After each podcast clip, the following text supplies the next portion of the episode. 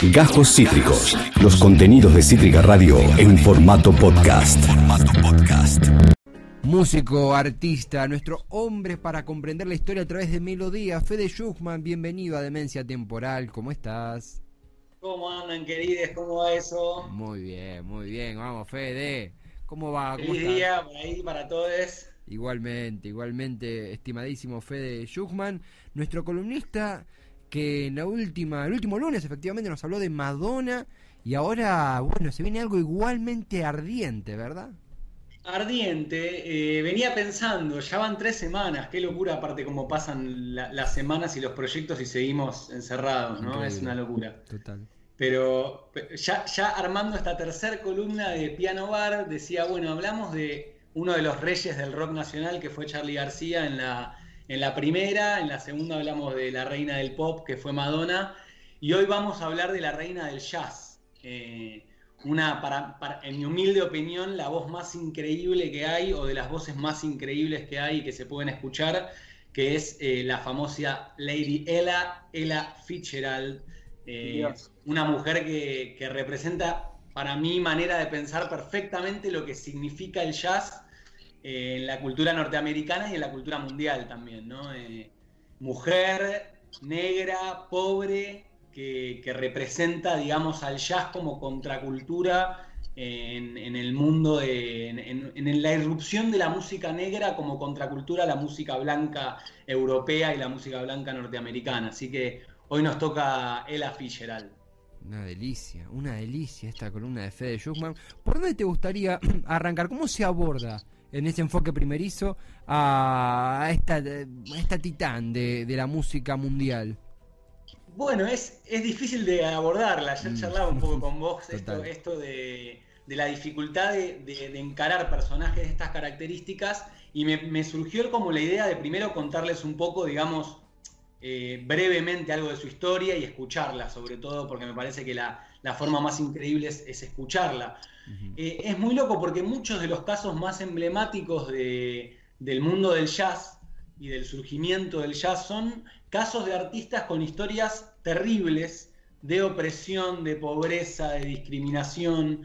Eh, y algo que venimos hablando en las columnas es cómo el arte y la belleza del arte son en sí misma la forma de ruptura frente a esas opresiones. Eh, la historia de la Fitzgerald no es para nada la excepción, digamos. Es, sigue esta regla de una vida muy difícil, eh, muchas turbulencias y la locura o lo increíble de que de ese contexto se termine saltando a los lugares más altos de la historia de la música, ¿no?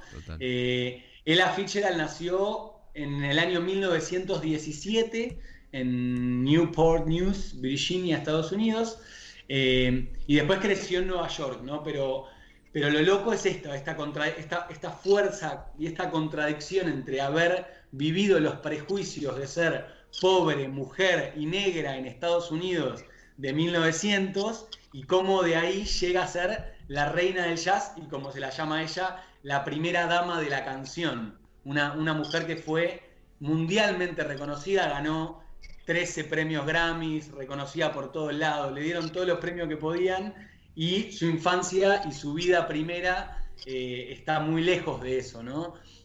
Después otra cosa que quería como contarles mínimamente antes de escuchar algo de, ella era algo en relación al jazz, que también es muy, muy increíble porque, bueno, ahora voy a ver si me logro explicar, es difícil, en el jazz. Hay algo en relación a la improvisación que juega un rol muy importante, eh, siempre, pero sobre todo en esa primera época eh, la improvisación y el virtuosismo de los músicos que interpretaban el jazz era algo fundamental, digamos, era una característica.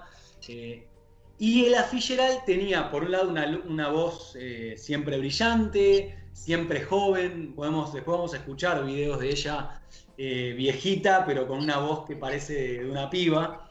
Tiene una, una cosa característica muy increíble que es que tiene un rango vocal que alcanzaba las tres octavas si ella podía cantar súper grave y súper agudo y estaba todo dentro de su registro. Entonces sorprendía mucho con, las variantes que podía darnos con su voz. Y además tenía algo que a esto iba, una capacidad muy grande de improvisación. Eh, y adaptó una técnica que después se hizo más conocida, pero que ella fue como una pionera, que es la técnica del scat. No sé si escucharon hablar del scat alguna vez. No. no. ¿De qué va? El scat, el scat por ahí, viste, como el como la, típica improvisación yacera con la voz, ¿vieron? Bueno, ella lo hacía de manera brillante, ¿no? Es como una técnica de improvisación vocal. ¿Cómo se Scat. Scat. Sí, eh, y bueno, es, es realmente increíble escucharla a ella improvisar. ¿Por qué me parecía tan increíble esto? Porque me sorprende y y a mí obviamente me cuesta mucho explicar cómo de la pobreza, de pelearla, de situaciones de abuso, Ella Fitzgerald vivió en un reformatorio mucho tiempo, se escapó porque la fajaban, una historia tremenda, que después voy a contarles un poquito más, cómo se llega de esa historia al nivel de virtuosismo y conocimiento de la música que implica cantar o improvisar con una orquesta como hacía ella, ¿no?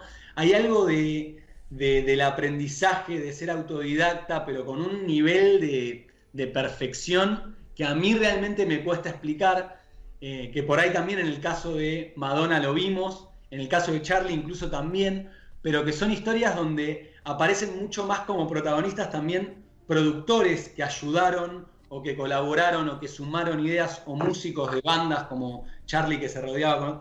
Bueno, en el caso de esta música como es el Fitzgerald, es muy loco entender cómo pasa de lo más profundo de la pobreza y la, y la marginalidad a brillar en teatros con un nivel de perfección, de, de perfección en la voz muy impresionante.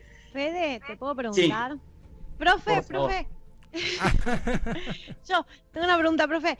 Escuche, eh, Nina Simone, sabemos también que vivió una vida muy dura, casi esclava, diríamos, eh, muy, muy terrible, y en su en su voz, en su, o sea, conozco más de la historia de Nina que de la de ella, por eso pregunto. En su canción, en su voz, eh, estaba toda esa carga de dolor, pero también estaba, uno decía, bueno, la, ves brillar arriba del escenario, pero Nina se notaba que estaba hecha bolsa. Eh, eh, nunca se pudo desprender de ese dolor, lo llevó como una mochila en cada instante de su vida, en su maternidad, en, en, sus, en sus recitales. Ella también fue así o, salió de, ese dolor y, logró tener una vida exitosa y plena? Está, está buenísima la pregunta. De hecho, cuando, cuando decidí hacer algo sobre las mujeres en el jazz, digamos, como las primeras referencias, me debatía entre Nina Simone y, Ella Fitzgerald. La razón por la cual elegí a Ella es porque de Nina hay más información y por ahí está, la película y es como es, como una, una historia que llegó a estar más conocida y me parecía lindo traerles otro personaje. En el caso de la Fitzgerald, también es un poco más difícil porque no tiene una historia tan ligada, por ejemplo, a la militancia o a la reivindicación de eh, las luchas contra la discriminación. Obviamente tiene una historia súper marcada y tiene declaraciones al respecto, ¿no? Es como que ella cuando escuchás entrevistas y demás cuenta su historia y cuenta cómo ser mujer, ser negra, eh, ser pobre le dificultó mucho más la vida que a otras personas.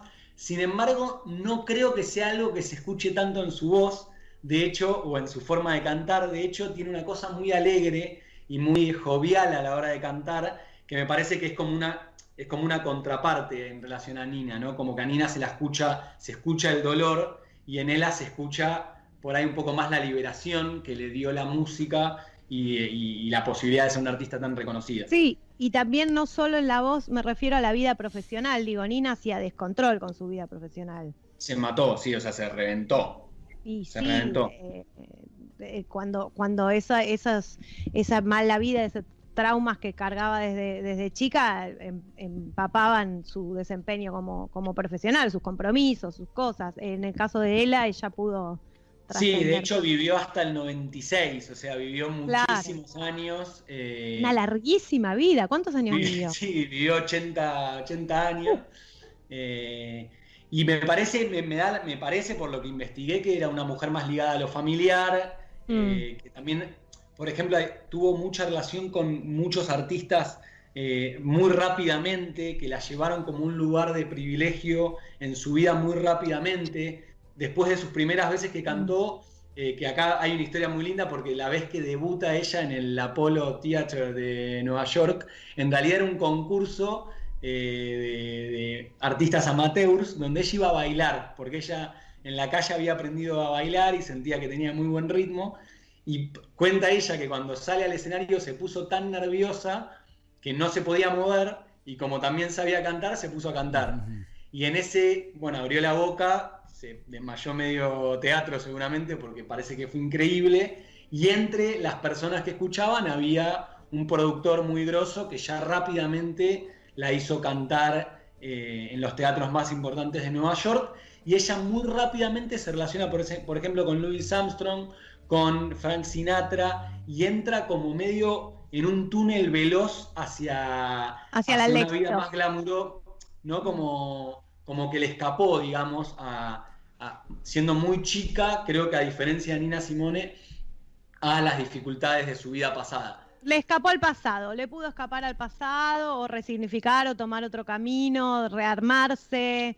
Eh, pudo, pudo hacer otra, otra historia. Qué, qué difícil, aparte siendo mujeres, ¿no? Vos decís, bueno, eh, los contactos también, eh, hablamos mucho con Ine Kreplak en la columna de, de literatura, cuando eh, hablamos de una poetisa mujer, bueno, obviamente mujer, eh, ¿quiénes fueron esos hombres que la ayudaron a entrar a un lugar, no? Porque siendo mujer solita golpeando la puerta, y más en esas épocas, no ibas a llegar a ningún lado, eh, necesitabas, pero también es cierto que en el caso de Ella, supongo que cualquier persona que la haya escuchado abrir la boca, debe haberse dado cuenta que estaba en contacto con un hecho único, digamos.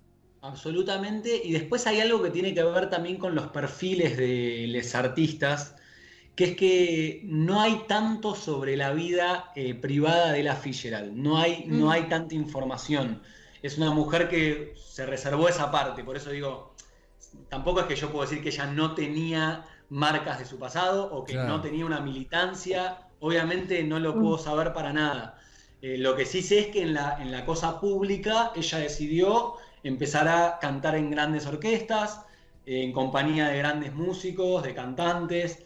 Eh, de hecho, ahora les iba a, contar, hay una anécdota muy linda con Frank Sinatra, que es que Frank cuenta que las únicas veces que se ponía nervioso para cantar era cuando tenía que cantar con Ella Fitzgerald porque sentía que lo pasaba por arriba. Entonces, Justo linkeado eso, eh, si querés vamos a ir picando los videoclips de fondo porque justamente el primero es con, con The Voice, con Frank Sinatra, es un videoclip delicioso, si le puedes ir hablando encima, pero como para ir viendo, ir pispeando porque es, hermosa la imagen. Eh.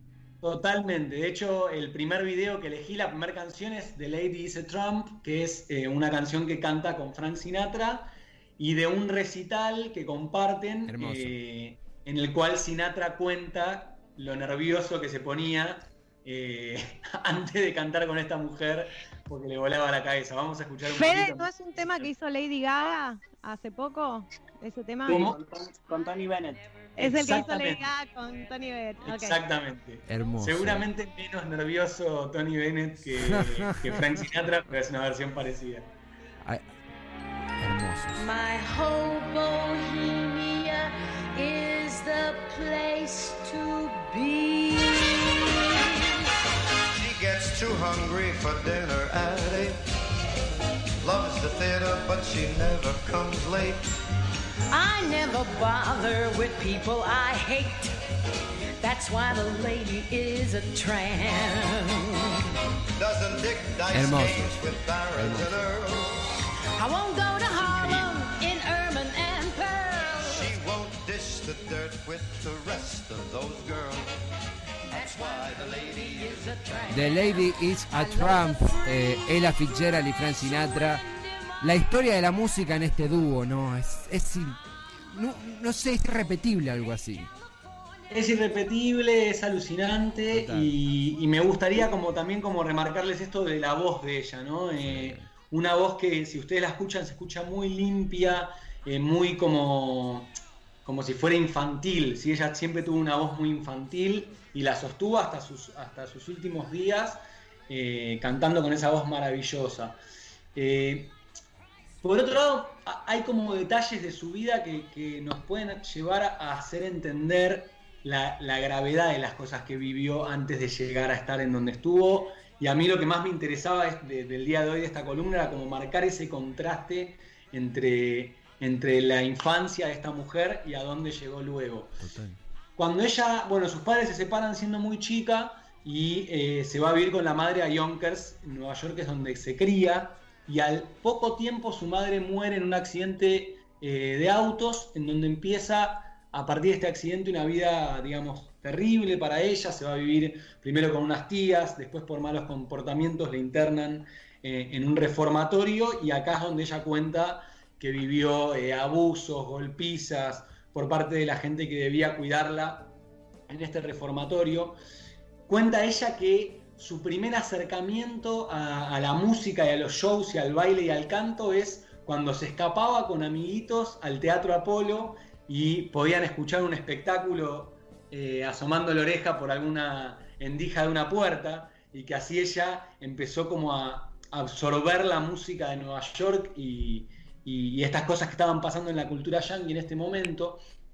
Y, digamos, la- las situaciones de los abusos que ella vive la hacen escaparse del reformatorio y acá hay un punto en contacto también con Madonna, que no sé si se acuerdan que ella también se escapa de, de su vida familiar, del núcleo familiar, que también la golpeaban y la, la fajaban en la casa, y se va a vivir a Nueva York, hay como unos años donde no se entiende bien cómo sobrevivió. Bueno, Ella Fitzgerald también tiene un par de años viviendo, deambulando en las calles de Nueva York, siendo una nena de 15 años, hasta que logra anotarse en este concurso eh, de, artistas amateurs y se destaca con el canto eh, cuando ni siquiera estaba preparada para eso. Hay como algunos puntos de contacto que yo creo que tienen que ver con eh, cosas, que te cosas que marcaron la vida de artistas y que después, decir, si viví esto, estoy preparada para todo, Claro. ¿no? Como, como que leo la historia de Madonna, leo la historia de esta mujer y digo, bueno, son mujeres que vivieron eh, cosas tremendas en su infancia, adolescencia y que después de salir de ahí no las paró nadie. Totalmente, totalmente. Justamente en esto que mencionaba Jay, estoy pecando de, de ignorante porque había seleccionado otro tema que es Georgia on My Mind. Me imaginé que quizá tenía algo que ver con, con- con sus orígenes, pero no estoy tirando por tirar ya. ¿Tiene algún algún significado especial para ella este, este tema que seleccionaste también? On No es un tema, ella es eh, intérprete de esta canción, no es una Ah. canción de ella, sin embargo, bueno, habla de, digamos, de... O sea, puede, puede ser que tenga vínculo desde un sentido más metafórico, pero la razón por la cual eh, elegí esta canción es porque se la puede escuchar mínimamente escatear, ¿sí? que es lo que hablábamos antes. Ah. Escuchemos un poquito de esta canción y miren cómo usa la voz para improvisar en algunos momentos. on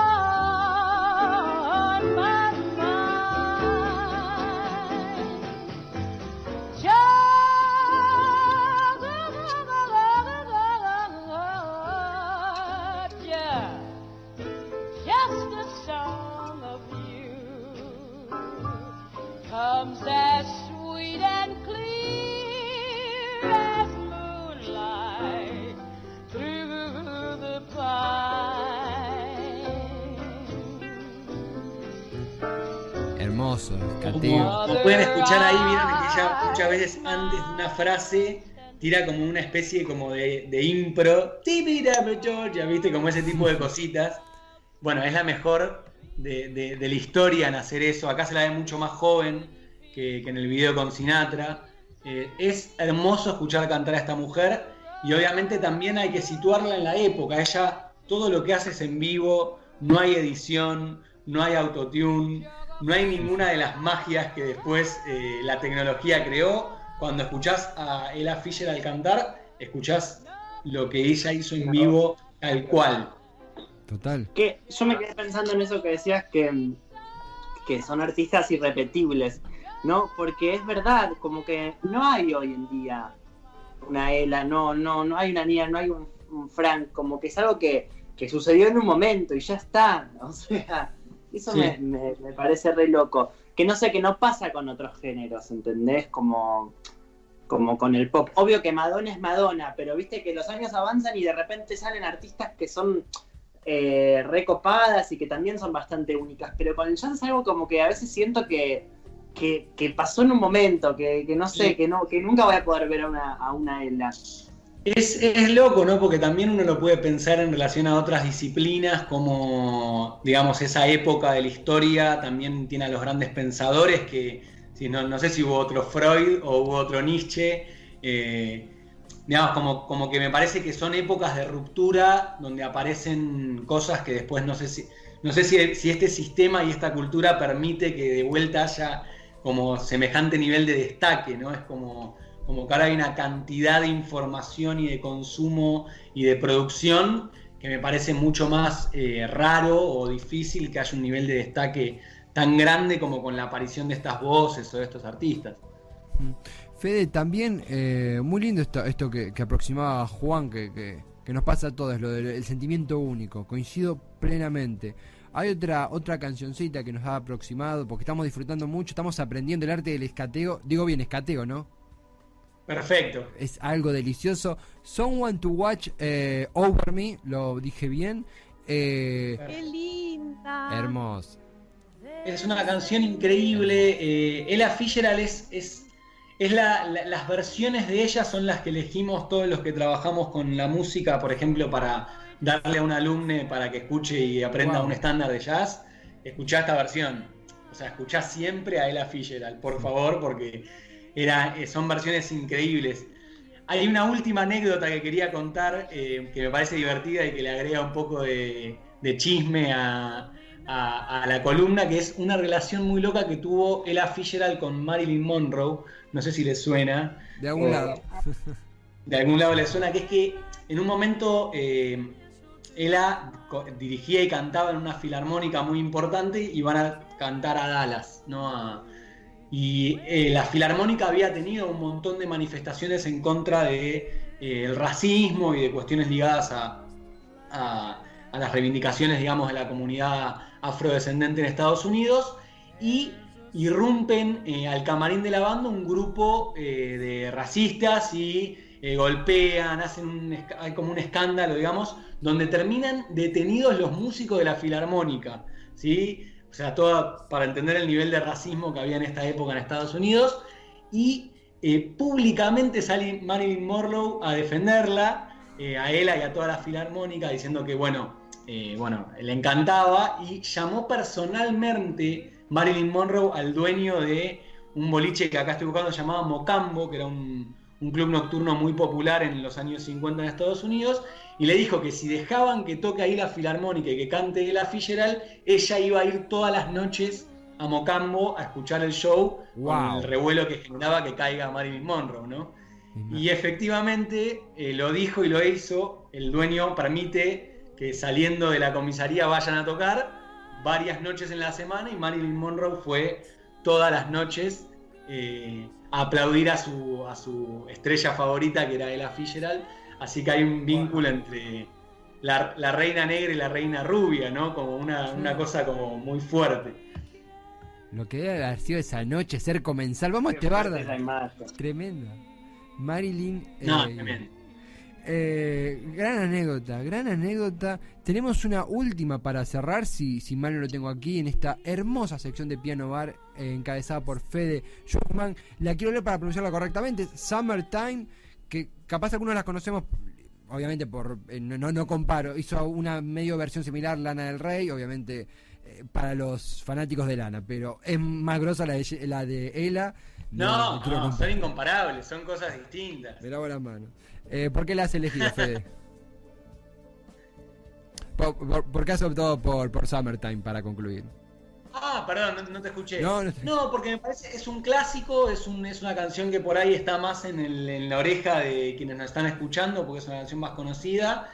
Y como les decía antes, eh, en el jazz es muy común que haya un montón de versiones de las canciones. Entonces, por ahí uno conoce una versión y no otra. Y siempre recomiendo cuando quieren escuchar jazz, buscar las versiones de la Fitzgerald porque son realmente increíbles. Hubo un dato que dije mal y me corregir para no dejar un dato equivocado, Juli, que te decía vos. Eh, falleció en 1993, no en el 96. ¿Qué habías dicho? Dije 96. Ah, Bueno. che. No mira, yo ya entré en Wikipedia y estaba por hacerte la denuncia. Eh, bueno, pero eh, vivió 80 años. Sí, vivió 80 Yo igual no años. sé hacer cuentas, así que más o menos por, por lo que estamos pensando, vivió 80 años. Es increíble. Sí. Había llamado el club de fans de Ella Fitzgerald, acá los tenemos en la puerta, el club de fans de Ella Fitzgerald diciendo, no, no, 93, 96, pero disfrutando del Tengo programa. una pregunta para Fede. Profe, Dale. profe.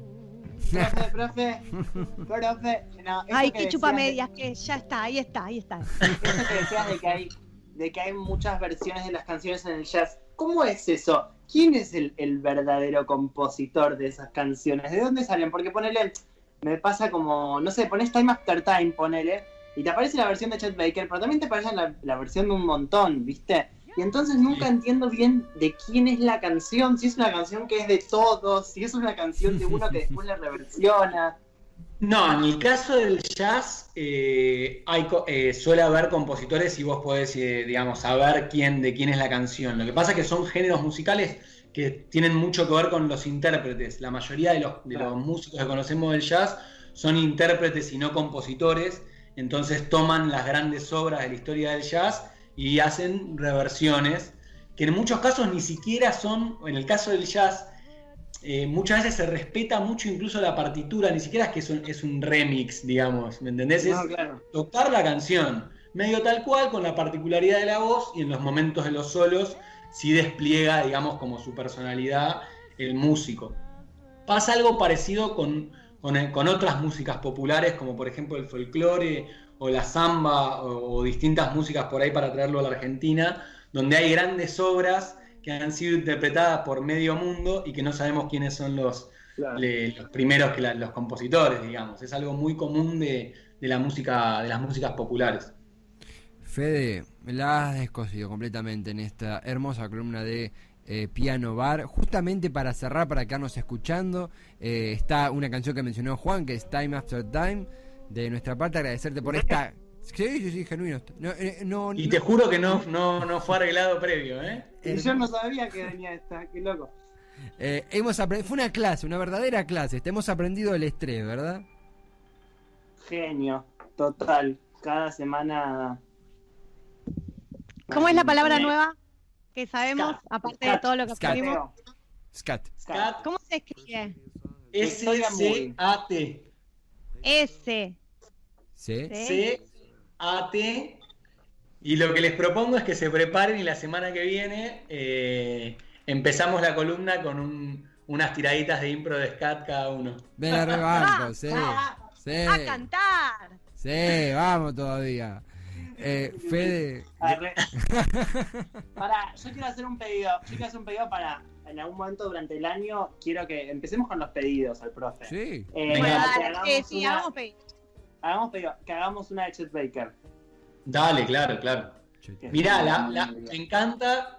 La única razón por la cual te diría no hacerla la semana que viene es para no seguir en el mismo rubro. No, claro, no, no, yo digo para el seguir, año. pero- para el año. La próxima que hacemos jazz, hacemos Chet Baker. Vamos todavía, hermoso este ¿Alguien pedido. más tiene un pedido para el profe? ¿Cómo, cómo, Juan? ¿Cómo dijo? Si alguien más tiene un pedido para el profe. Yo- Eh, no, no, no. Soy más. eh, me gusta mucho. Es más, Fede, me gustó esta vez no saber. Bueno, Eh, me gusta mucho. Es como que estoy así, es como. Qué lindo. sí, pero sí. aparte porque pasa algo muy loco con este, con este formato que es que puede estar buenísimo cualquier cosa, ¿eh? Porque hay historias increíbles. en Claro, que vos Total. digas a alguien.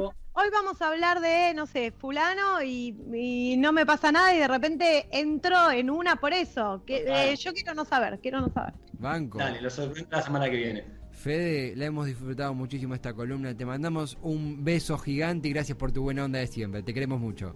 Un abrazo enorme a ustedes, amigues. Te queremos, Eh, Fede. Feliz día y nos vemos la semana que viene. ¡Ay, feliz día, Aguante. amigo! Feliz día, Fede. Y nos vamos eh, al corte, justamente con un tema de Ella Fitzgerald. Lo prometido es deuda. Eh, suena aquí en Cítrica Radio. Time after time.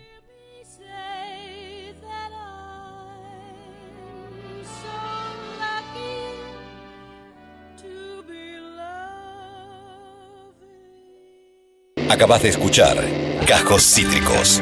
Encontrá los contenidos de Cítrica Radio en formato podcast en Spotify, YouTube o en nuestra página web.